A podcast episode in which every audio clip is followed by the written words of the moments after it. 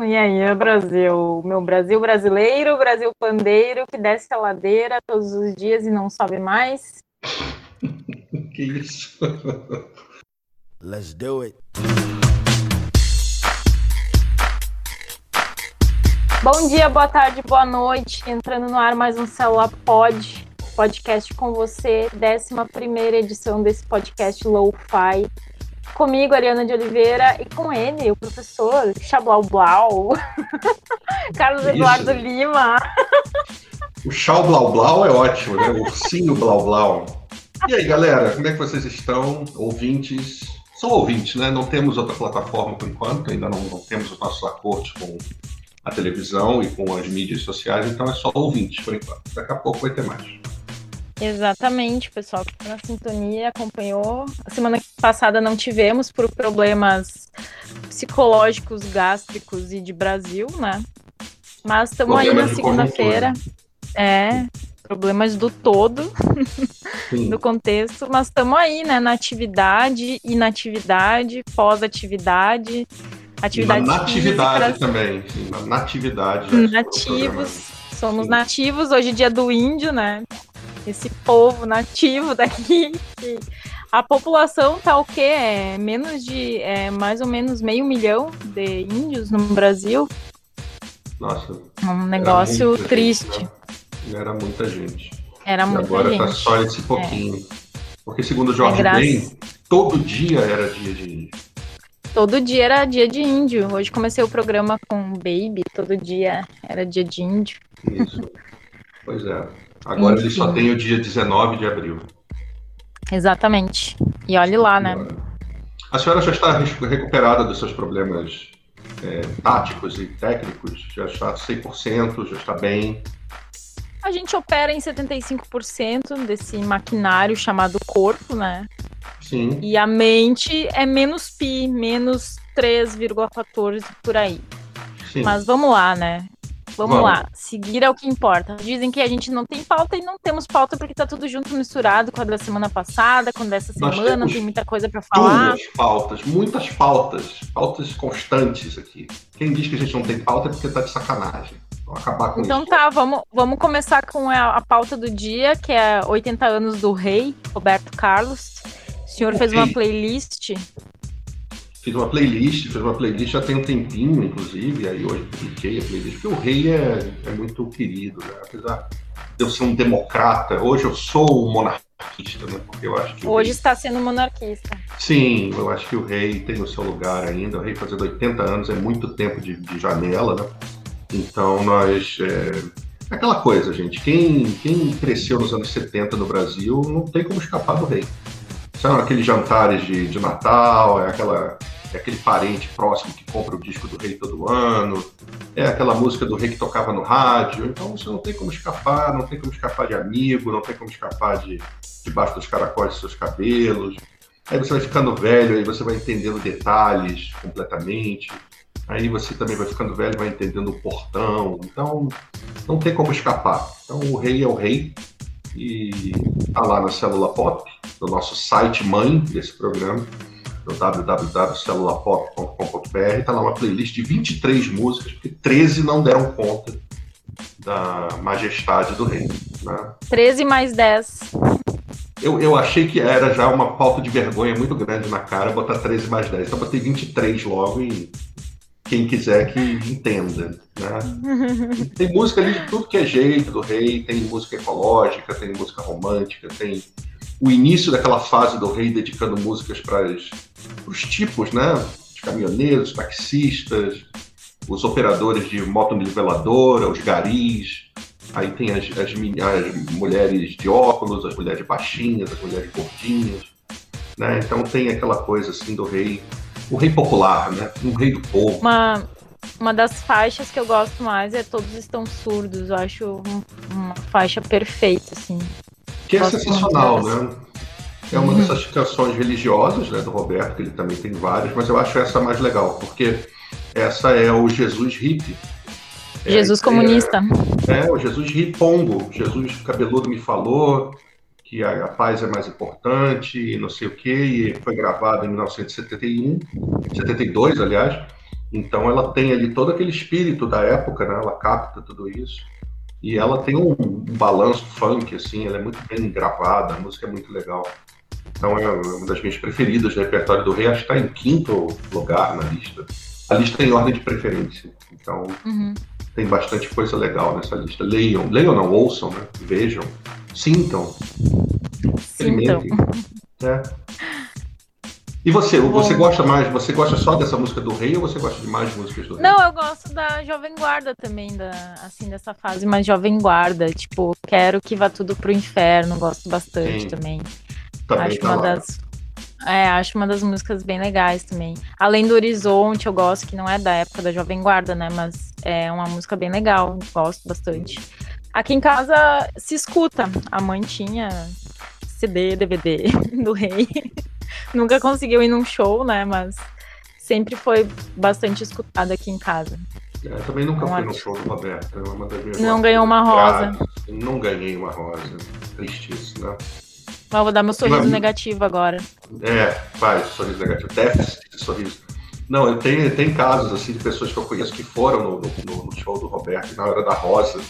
Diz que é um verdadeiro Deus nos acuda, assim, que é um, abre as porteiras do inferno e a mulherada se atropela lá para pegar, passa por cima da outra, cotovelada, soco na cara para pegar a rosa do rei. E são rosas de verdade, não são rosas falsas, não.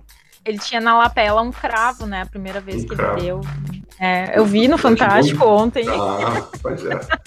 Durante muito tempo, o rei ali, o rei muito calastrão também, né? Mas é impressionante como que a voz do rei se manteve, né? É um, é um uhum. cara que canta sem fazer esforço. Eu acho que ele, ele quase não precisa mais abrir a boca para cantar, né? Já, hum, de boca fechada já sai uma coisa maravilhosa, assim, né? Então, ficou maluco com o tempo, cara cheio de manias, de toques, não me toques, tiques e taques, mas é o rei. E o rei pode. Eu acho que a velhice permite isso, né? As pessoas Sim. vão, vão assim meio que tacando foda-se, né? Ah, foda-se você. Uma é, terapia que eu tenho você tá fazendo é, isso, né? Eu tô, eu tô gravando áudios com foda-se. Foda-se toda essa merda. Com sotaque 021, que eu acho que cabe melhor em você. Com certeza, sou uma um garota podcast. carioca. Sim, swing sangue bom. A gente um dia vai gravar um podcast aqui, eu com sotaque gaúcho e você com sotaque carioca, para ver o que a gente consegue fazer. Não vai dar certo. Senhor, senhor não conseguiria falar o bate é, não sei se conseguiria, mas eu treinaria, tentaria fazer bonito, mas não ia dar certo mesmo. Não. Eu sei que tu gostaria de falar chimia. Chimia é algo que tu gostaria de falar e comer, né? De comer, até mais do que falar, porque sei de referências de chimia que me deixaram. Eu não esqueço, é... não. Se eu encontrar uma chimia na rua, não vai dar certo. chimia geral. Sim, sim. Então, aniversário do rei, um beijo pro rei que está nos ouvindo, tenho certeza. Com certeza. Para ele, para toda, toda a corte. Inclusive, um dos toques do rei deve ser esse, né? O vice é uma pode, porque não? Sim, é claro. Com certeza. Claro. com certeza ah, Já que falamos de um clássico, vamos falar de um alternativo? Sim, então, esse é o seu departamento, né? O seu departamento Dom Capaz, Dom Capaz chegou nas minhas mãos Uh, é uma banda de Minas e eles lançaram um EP chamado Terminal, que é o novo trabalho deles. Óbvio, da onde né? a banda? De Minas. Adoro. Não sei o que tem na água de Minas, né? Deve ter uma cachaçinha especial naquela água, porque sai muita coisa que a gente gosta, né? Tem Luquinhas, tem Loborges, tem Milton, tem um monte de coisa que a gente gosta, né? Então, a banda Dom Capaz, ela transita numa coisa meio Strokes e Legião Urbana. É experimental, tem um lirismo muito foda que eu gosto bastante, né? Porque eu vivo em cabarés existenciais. Parece que não, né? Parece que tem um coração de pedra, mas não vamos entrar nesse mérito. É Quem marcado não pelo... que compre. Ah, é um pudinzinho de lágrimas, né? Não tô nas drogas pesadas. então, uh, esse disco ele é marcado então por esse por esse momento que a gente está vivendo, né, isolamento social, esse cenário caótico que a gente vive aqui de café, não abraços, muito vinho e muita solidão também. Ele vai falar então dessas dores, desses amores, desses, dessas paixões de oito horas, né? Também nesse sofrimento de ser e estar nesse mundo. Tem quatro faixas: quente, defeito, todo dia de manhã e paisagem. Todo dia de manhã tem um verso bem legal que eu até anotei aqui. Todo dia é o mesmo disco, quase tudo no lugar. Da fumaça ao edifício, tanto cinza para pintar. Diante desses fins, né, e recomeços, essa linha tênue, processual desses trajetos, né, de, de viver, de estar no mundo. Então eu gostei bastante desse disco. É bem poético mesmo. Ele vai falar sobre essas questões mais profundas, assim, mas é uma coisa leve, digamos. É um, tem um, rockzinho, como eu falei antes, tem um pouquinho de Strokes, tem um pouco de Legião Urbana, e é bem legal, tá nas plataformas de música digital, e vale a pena conferir. Você gostou então, né? Não é uma gauchice, é uma mineirice. Hoje não vai ter gauchice, então? Oh. Não, estou, estou cansada. É, porque você hoje não tá gaúcho, você tá muito outro estado. Tá num hoje estado estou... de decomposição, assim estado de decomposição, sim, né? De putrefação. De completa meia-vida. Eu tô totalmente um Pablo Escobar com a camisa negra. E as referências vêm de todas as partes, não dá como controlar. Então você falou de corote, olha só. Sim. Isso me lembra Greta Van Fleet. Não que ah, os é? meninos. É, não que os meninos do Greta Van Fleet tomem corote, não sei se tomam. Enfim, pode até tomar. Acho que não, acho que eles devem tomar água de melissa. É, eu acho que o, o Greta Van Fleet lançou um disco novo. Pode ser, pode ser um leite com Nesquik também. O nosso Greta lançou um. Sim. Lançou um disco chamado The Battle at the Gates, Gardens Gate, na sexta-feira. Novo trabalho do quarteto lá dos irmãos Kiska. É, que é bem chato, né? Vamos falando logo de cara. Greta Van Fleet é uma banda que conquistou fãs novos e velhos, né? Em termos de idade, por um motivo muito simples. É uma banda de jovens, de moleques, tem 20 anos, 20 e pouquinhos anos, e eles tocam como, se eles, como eles acham que era nos anos 70. E aí o que, que eles fazem? Eles decalcam algumas bandas clássicas dos anos 70, tipo Rush, tipo Led Zeppelin, tipo Yes, algumas bandas assim, eles vão lá e chupinham mesmo, não querem saber. Principalmente o Led Zeppelin. Né? E aí gravam discos como se tivessem em 1975, assim, né? não há um vestígio de punk, não há um vestígio de música eletrônica, nada.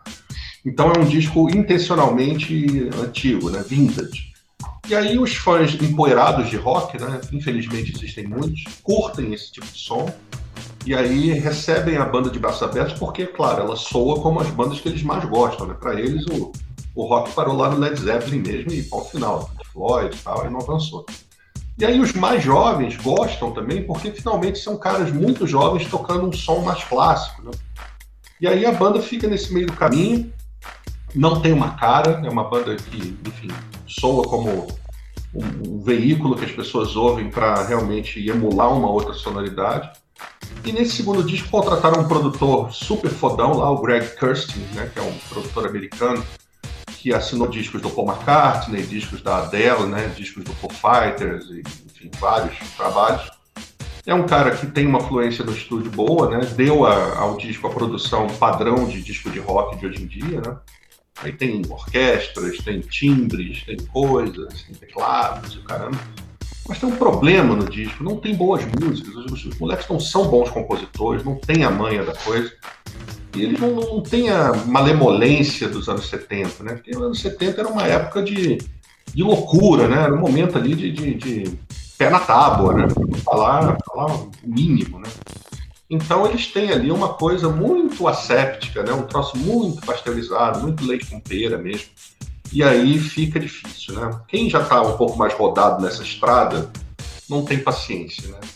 Se você acha que o disco que, que o rock começou com os Strokes, de repente, talvez você ouça o disco do Greta Van Fleet e ache que inventou a roda.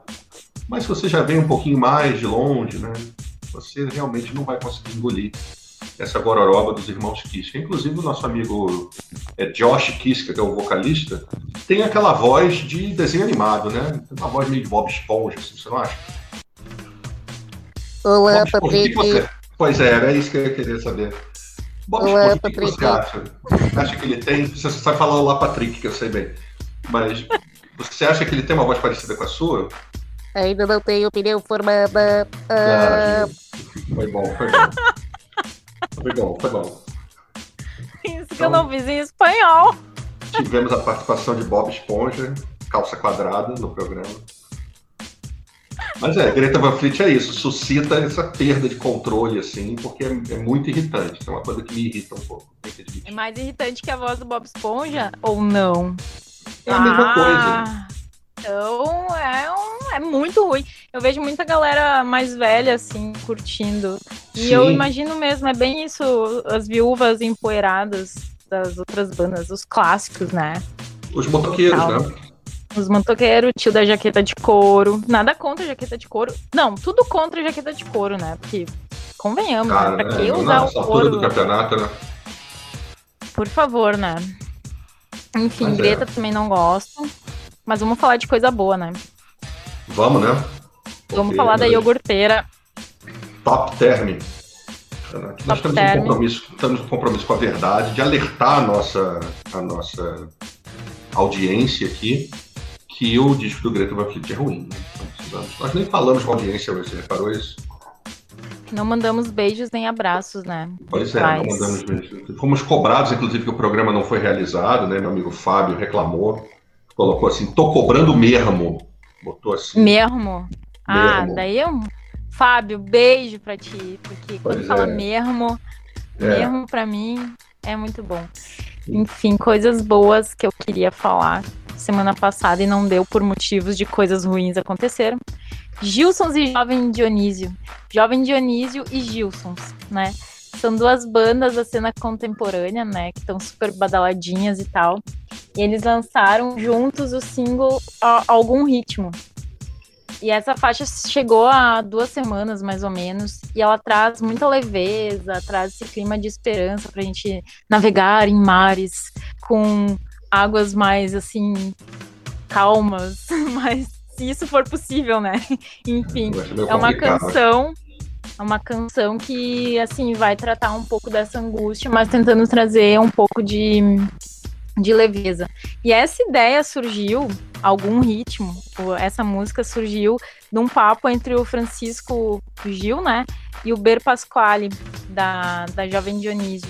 E eles estavam falando dos algoritmos, porque na conversa deles eles estavam falando sobre como as duas bandas aparecem em playlists tipo do Spotify ou do, do Apple Music. E, a, e, as bandas aparecem mesmo também, tá? Eu sigo, ah, sei lá, Rádio Jovem Dionísio ou Rádio Gilsons. E sempre aparecem as duas bandas juntas, assim, sempre tem. E o som não tem muita coisa a ver. Ah, claro, é música brasileira, é contemporânea e tal, mas elas, elas aparecem sempre mais ou menos nas mesmas nas mesmas playlists. Então, eles estavam falando sobre as plataformas que sempre associavam e acharam que deveriam lançar uma música em comum, né? Gilsons, que é conhecido por várias queixas, devagarinho, Love Love também. Jovem Dionísio, que tá super, super na moda com saudades pontos de exclamação, é osso, que eu acho muito legal. É um. É, tem aquele jeitão de hit, de pop, que sempre me pega pelo pé, né? E eu adoro também a produção dos videoclipes da Jovem Dionísio, que é muito legal, são sempre muito divertidos, sempre muito líricos. Então, dessa, dessa junção, saiu algum ritmo. Lembrando, né, que os guris da Jovem Dionísio, não sei se todo mundo conhece, né, mas eles são de Curitiba, e eles, eles fazem uma, uma bossa nova, com pegada assim, lo-fi, alternativa. E vale a pena. É uma, uma banda bem, bem queridona, assim, sabe? Toda, não tem música ruim. Nunca escutei uma música da jovem que disse, ah, blé, não vou escutar mais, né? Tá. Blá blé, tá? Blá blé.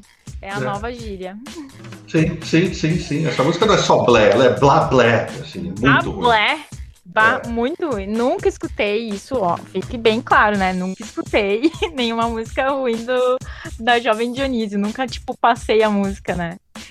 É, e Gilsons a gente já falou aqui lá no primeiro programa, quando eu trouxe várias queixas. E traz todo esse frescor, toda essa coisa leve, essa coisa assim muito baiana, que eu gostaria, eu gostaria de ser baiana também, enfim. Você gostaria de ser vários estados, né? A gente já sabe disso. Não são poucos estados. São os Estados eu não gostaria Unidos. estados desunidos, fragmentados, É. né? É, estados partidos, pulverizados. Exatamente. é, quando eu fiquei sabendo que ia ter essa parceria de Jovem Dionísio com os Gilsons, eu falei, poxa, é a banda que a Ariana sempre quis que existisse, né? É uma parceria feita no céu de Ariana, né? Parece que foi você que fez a parceria, mandou os caras se juntarem. Juntem-se e façam alguma coisa. Né? Música jovem que eu acho que tem que ser falado aqui, defendido e exaltado e recomendado é o disco da Sofia Chablau e uma tremenda perda de tempo. Esse nome já é um nome interessante, né? já chama atenção. E Sofia Chablau não tem nada a ver com o Larica Total, nosso programa Guia. Não é o Xablablau, não. Não é o Chablau de emoção, é a Sofia Chablau mesmo. Coitada, a menina deve receber sacanagem sobre isso, já deve ter preparado com isso.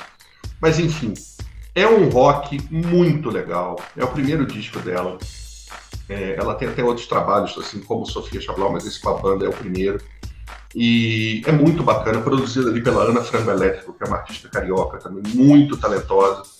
E a Sofia é, gravou um álbum muito curtinho, né? são nove faixas, 22, de- quase 23 minutos de duração, é, que tem ali um, um caldeirãozinho de influências, tem uma panelinha de influências que é muito bacana, porque tem Mutantes, tem Jovem Guarda via Tropicália, ou seja, aquelas releituras que os tropicalistas faziam da Jovem Guarda, Caetano, o próprio Mutante também. Tem alguma coisa mais de Sonic Youth, assim, um troço mais do rock alternativo americano dos anos 80. Tem uma coisa, às vezes até uma versão é, completamente pervertida e enlouquecida de alguma coisa que poderia ser da Malu Magalhães, assim. Eu coisa- também lembrei da Malu. né? Tem uma coisa Malu Magalhães, mas completamente, assim, é uma referência que vocês não vão usar mesmo. É só alguma pitada de Malu Magalhães que rola ali, porque Não o som é é, a outro. queridice. É, não é a queridice da Malu Não é, a, Magalhães. é, é uma Malu Magalhães completamente enlouquecida, assim, é uma enlouquecida Malu. E, e esse caldeirãozinho todo funciona, né? As músicas são bacanas, tem alguns momentos ali que são muito legais. A menina tem talento, a banda é boa, é, assim, se, se é, dá conta daquilo que se propõe a fazer, né? Gostei muito de músicas tipo Moças e Aeromoças, Debaixo do Pano, Fora do Meu Quarto, Delícia e Luxúria. É um disco que passa rapidinho, cheio de timbres legais, assim, de guitarra, cheio de boas ideias, entendeu? Eu acho que pro, pro rock nacional quase desaparecido, né? Eu acho que é um, um alento ver uma banda, inclusive liderada por uma menina, acho muito legal, e ela é compositora, guitarrista, canta. Então eu acho ótimo, eu adorei esse disco da Sofia. A voz, também? dela é a voz dela é muito legal. Gostei Sim. bastante mesmo. Quando tu me passou, tu disse já que eu ia É, gostar, né? ó, segura aí, vai. Aqui é teu. Já começa com pop cabecinha que eu achei muito legal. Tem aquela pegadinha mutantes que, ó, Muito. gostei muito, muito. E tem aquelas brincadeirinhas, né? Eu fiz uma canção pra. Eu fiz pra você uma não canção, acho que é esse o nome da faixa. Tem, É. eu acho, 30 segundos. E tem essas brincadeirinhas que eu gosto bastante. Também gostei muito de Debaixo do Pano. Ah, fora do meu quarto, que eu acho que é a, é a segunda ou é a terceira faixa, não me lembro. Mas gostei bastante, passa rápido e tu quer consumir muito. Tu quer consumir muito. Eu fiquei ouvindo várias vezes na, na repetição mesmo. E gostei bastante. Também considero que é uma das bandas mais promissoras aí do que, que a gente tá vendo nesse cenário.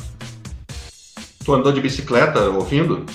Andei de bicicleta ouvindo, com Não certeza. caiu, né? Caiu? Não, não, completo. Completo 33 dias sem tombo. Não é possível, é recorde. É recorde. É. É recorde. Ah, a gente agora tem que ser. Temos que ser informados todo o programa se você caiu. Né? Em eu acho que é uma informação.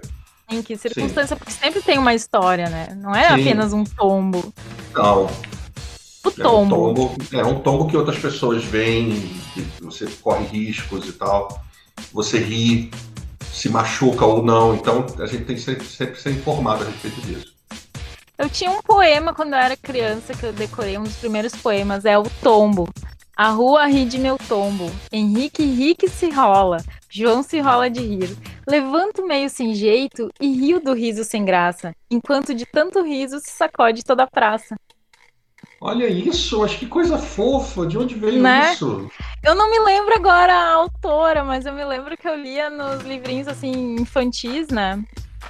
E era um, um poema que eu, eu queria aprender a ler ele, daí eu fazia meu irmão me ajudar, assim, e eu decorei. Ah, mas que coisa linda. Isso. Isso, foi. E isso há 700 anos atrás, né? Sim, mas bota tempo, né? Bota tempo nisso. Isso foi um chablablau de, de fofura no programa. Né? Ah, não somos tão péssimos, né? Não, temos, temos, temos salvação, né? Quem sabe, temos salvação. É o Mas que escuta, dizem, é o que dizem. É o que dizem. Cada vez menos gente diz, mas dizem, algumas pessoas ainda dizem. Você ouviu Bugarins? Vi, houve bugarins também. E eu achei bem.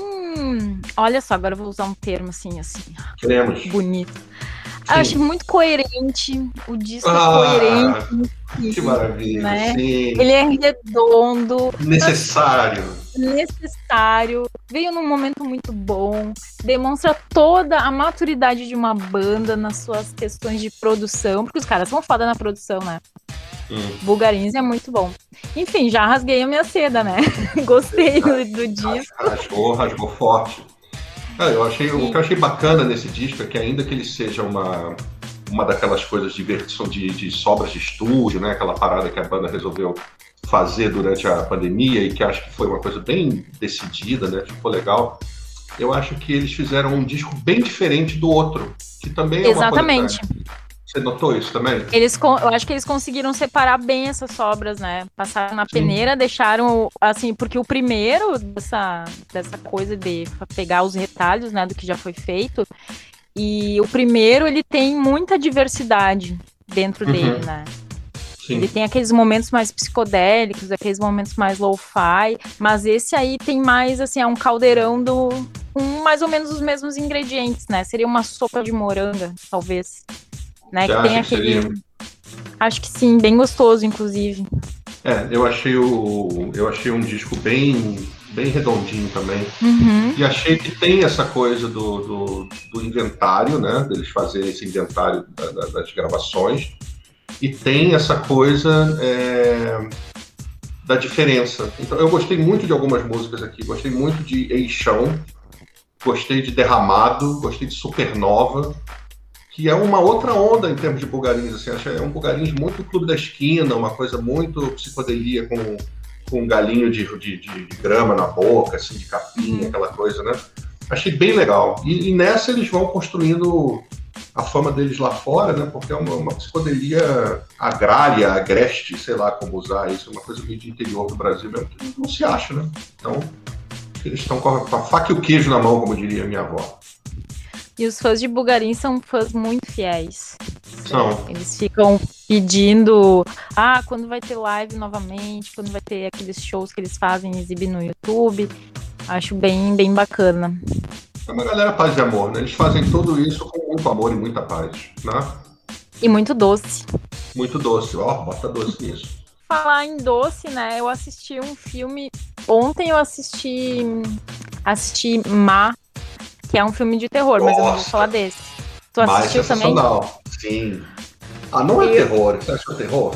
É um terror psicológico, com É toda um certeza. suspense psicológico. Assim, não tem terror. Não Como sei. A violência Ah, daquilo lá é aterrorizante. A É. minha mãe fechou os olhos e saiu correndo da sala. Sua mãe ficou com medo, foi embora, correndo, Sim. não querendo não mais tinha- nada. Eu não tinha lido a sinopse dele, porque normalmente eu não leio, né? Daí Eu olhei Hum. assim, ela, ah, olha só, um filme má, né? Daí É tem aquela Otávia Ah! Spencer que faz. com uma cara super fofa, né? Ela tem uma cara super fofa. Ah, vai ser um filme muito Ah, é um filme né? Lindo, de amor, né? Má deve Claro, ser mãe, má, né? Mãe. E, cara, ela saiu correndo uma hora. Eu disse, mãe, tenta ser forte. Mais do que eu já sou. Tenta ser forte, olha. Não, mas aguentou. não viu o filme. não, não aguentou. Eu vou falar de Rosa e Momo. Sabe quando tu briga com uma pessoa que tu ama? Nossa, Sabe? isso aí. Então, é mais ou menos isso. Tem a personalidade rebelde de Momo, que é o Mohammed, que ele é um órfão, um menino órfão, super pobre, que Uhum. sofre preconceitos, e ele é adotado por um doutor.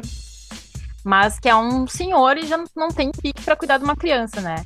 Então esse filme se passa no interior de Nápoles e é uma história assim de amor pura, que é um amor que só aumenta com o passar do tempo.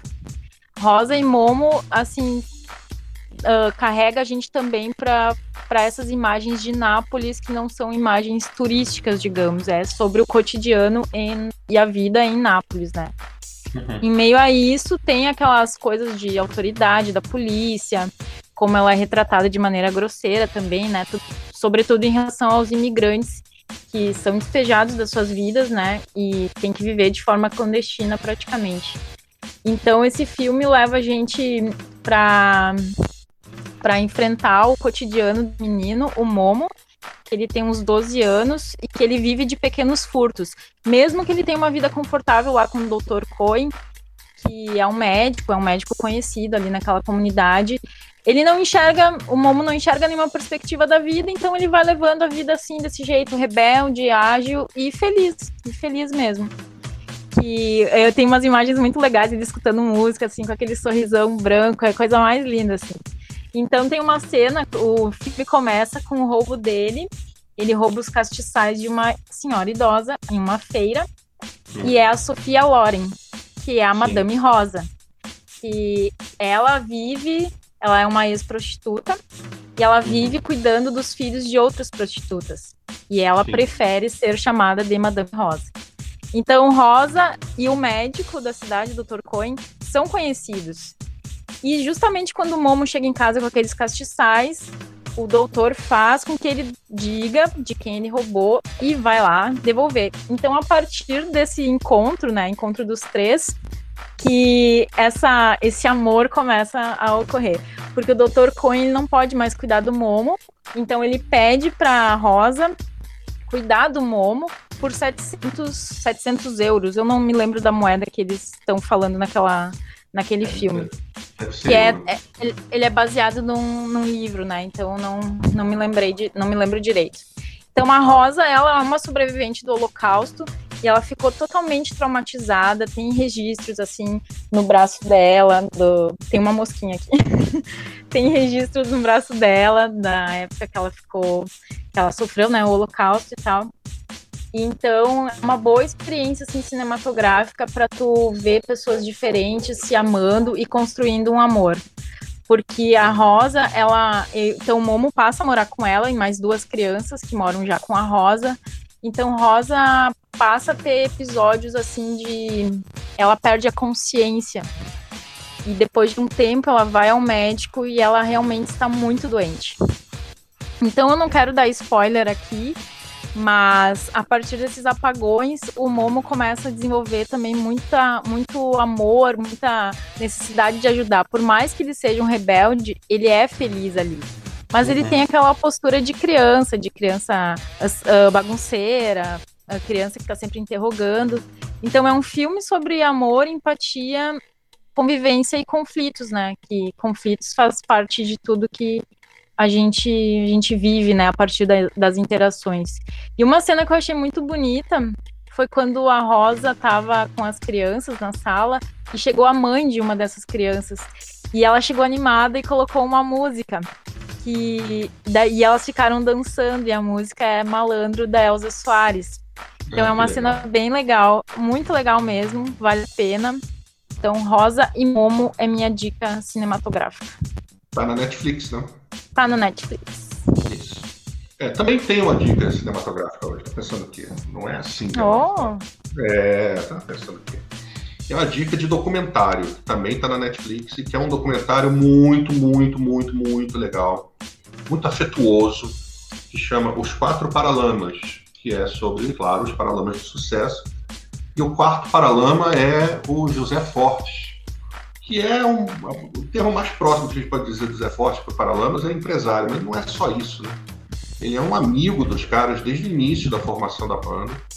É, queria muito tocar algum instrumento, mas ele diz que ele não, não, não tinha habilidade, então ele descobriu que ajudar a banda com, com marcado, marcando shows e participando dessa coisa administrativa era uma maneira dele estar perto da música sem precisar tocar um instrumento. Então ele está desde o início e, e, o filme também é feito por um cara que também poderia ser considerado um paralama, que é o Roberto Berliner, Berliner ou Berliner, que é, da, é dono da TV Zero, né, produtora carioca, e que é o responsável pelos clipes dos Paralamas, pelas imagens de arquivo dos Paralamas. É um cara que está sempre, sempre aí registrando visualmente a banda.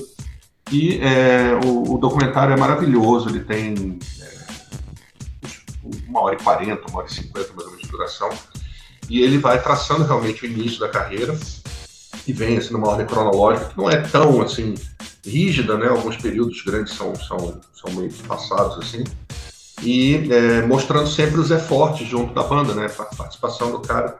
Mas em algum ponto, é, não só os fortes suas, mas como outros amigos dos Paralamas. Né? Então, a gente vê o Maurício Valadares, que é, que é fotógrafo dos Paralamas, também aparece, o João Fera, que é tatuadista, os outros músicos de apoio. É, e aí tem um momento muito doce no filme, que é a presença da, da esposa do Herbert Viana, Lucy, Lucy Midham, que ela aparece ali, ela era inglesa, né? O Herbert conheceu é, ela produzindo um documentário para a BBC, se apaixonaram, se casaram, eles tiveram três filhos. E ela, infelizmente, faleceu naquele acidente terrível do Herbert em 2001, né, do ultraleve, em que ele quase morreu também, ele perdeu os movimentos das pernas, e a Lucy não conseguiu sobreviver. E o documentário mostra isso de uma forma muito, muito verdadeira. Né? O mérito desse documentário é a verdade. Assim, realmente as, as imagens são muito, muito, muito verdadeiras mesmo, né? E é, a maneira como a Lucy entra na narrativa, que é uma das primeiras vezes que eu vejo isso acontecer, é de uma maneira muito gentil também, e depois que ela, ela falece, né, a banda muda completamente. E aí os Paralamas mais velhos, né, falando a respeito de como esse acidente transformou a relação das bandas entre eles, né, na banda, a própria, a própria é, logística da coisa, né? O Herbert precisando da cadeira de rodas. E eu quero acrescentar também que eu lembro de fazer uma entrevista com o Herbert, foi em 2013 mais ou menos, em que ele estava lançando o, o, disco solo dele chamado Vitória. E eu fui lá fazer entrevista com ele é, no estúdio e ele é, muito muito solícito ele falou é, que ele se não tivesse o violão ao lado dele a música ele não teria conseguido que ele estava vivo por conta disso, que ele já acordava com o violão do lado e que isso ajudou muito a ele na recuperação, puxou ele de volta, né? E, e esse documentário comprova isso mesmo, né? Eles falam que a banda passou a se reunir muito mais para tocar, os shows começaram a ficar muito mais intensos porque eles, enfim, viram que, que também o, o mercado musical mudou, né? A coisa de discos e tal. Eu, eu digo no texto da Célula Pop, eu fiz a resenha do documentário, e eu falo assim, eu sou muito suspeito para julgar os Paralamas, porque eu tenho uma memória afetiva muito, muito forte para a banda. Então, é, me sinto, um, um, numa hora dessas, me sinto um paralama também. E eu acho que essa é a intenção do documentário, né? Quem é fã da banda e vê aquilo ali, eu acho que a pessoa se sente inserida nesse contexto.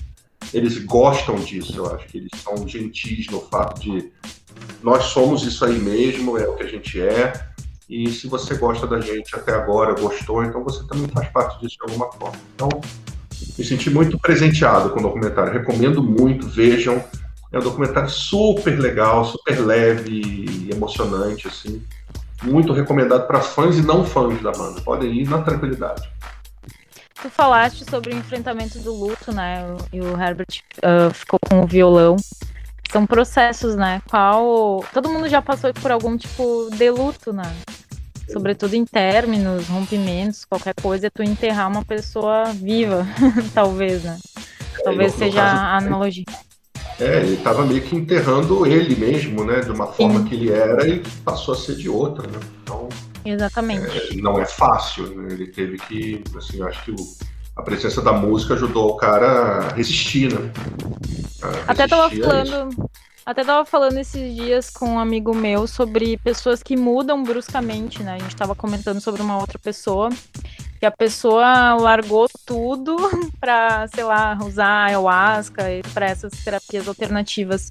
E eu Sim. meio que eu entendo isso, esse negócio de largar tudo. Quando parte da tua vida já não tá mais fazendo sentido, eu acho que cabe essa morte, né? Essa morte simbólica de um eu para a construção de um outro. Daí normalmente a gente pega, nossa, como é que essa pessoa ficou assim, sei lá, raspou o cabelo, sei lá, uh, mudou de vida, largou o emprego, família e foi viver de arte na praia. Eu acho que são Sim. processos mesmo, né? Pra gente continuar existindo nesse mundo, às vezes a gente tem que provocar a, nossa, a morte de um dos nossos eus, né? Enfim, filosofal isso. Foi muito bonito, né? Foi uma coisa filosofal total, assim, uma coisa... Gostei. Mas é isso, né? Eu acho que, assim, foi um programa recheado de assuntos e de pontos de vista e perspectivas, né? De, exclamação.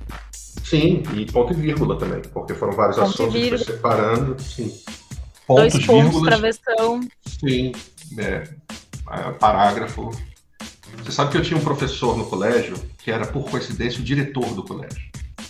Então nós não podíamos absolutamente fazer qualquer tipo de, né, de, de gracinha na sala.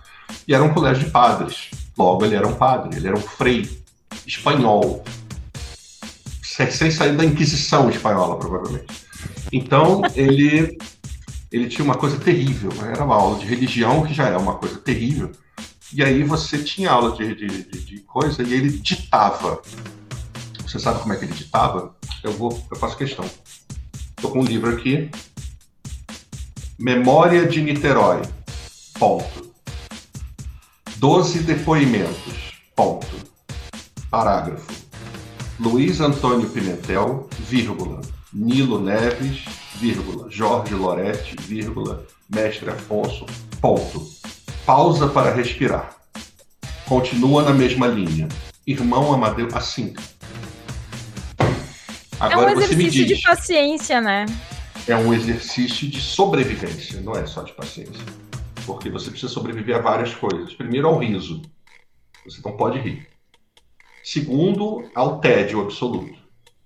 Terceiro, ao questionamento de o que eu estou fazendo aqui. Então, todas essas ideias te assombram nesse momento. E ele está lá lendo desse jeito. Pausa para respirar. Já pensou? Recorre. Nossa. Primeira vez que alguém ouviu pausa para respirar, eu sei de gente que escreve- começou a escrever pausa para respirar e parou. Aí entendeu do que se tratava, entendeu? Eu escreveria pausa para respirar. Sim, não foi. Com toda a certeza. Sim. E aí depois O você senhor ficaria olhando assim, escreveu? Não, não escrevi, não escrevi. Ah, estava atento então à aula. Tava atento, tava. Mas essa foi a única aula que eu fiquei atento, que devia ser a primeira, uma coisa assim. Professor, padre, professor, padre e diretor ainda. É, um 3 em 1 da Gradiente. Meu E Deus do religião, céu. 4 em 1. É, então, Bravo. por isso que eu acho que o senhor tem tanta paciência, né? Porque foi exercitada lá no início da sua, da sua vida. Da minha existência, sim, da eu venho tendo. Eu vendo, olha que eu tenho uma paciência de Jó. Mas seguimos em frente, né? É, pois é. E- Então, minha jovem querida, eu acho que nós chegamos ao fim do caminho.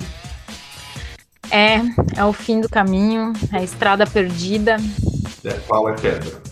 Então tá, meu caríssimo. Obrigada É isso, pelas né? informações Estamos- de hoje.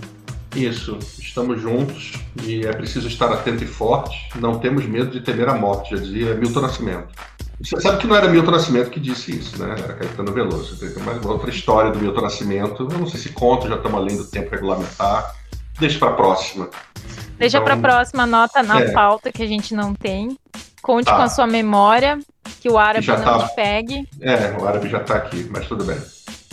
Enfim, Aí, falar, em, Gente, falar em árabe, é, desculpa, só a última coisa. Te mandei lá um post do, do- da celular pop da Al Anis, você viu? A artista árabe. vi. Não, é Ah, sensacional.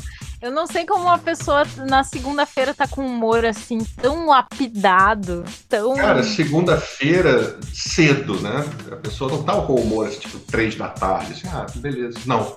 Umas oito da manhã já veio uma doideira dessas, né? eu e eu com meu sorriso, eu com meu sorriso Invertido. negativo, né? Tá um sorriso negativado. Tá, um sorriso com o SPC Serasa. Então tá, caramba. Chegamos Sigam ao a fim. gente não- só nas redes, tá? Não vai me seguir na rua, porque nem eu tô sabendo onde é que eu tô indo. Então não É, me melhor. segue lá. Segue nas Tá. redes sociais, Twitter, Instagram. Acesse o site Célula Pop, que lá tem muita coisa legal. Modéstia à parte, né, Céu? Segue o como Roberto também. É isso, Brasil. Chegamos ao fim. Beijos. Voltem no próximo programa, que será o programa 12. Ou não, né? Ah, voltem sim, usem máscara também, protejam-se, cuidem-se e até a próxima. É isso. Beijos a todos.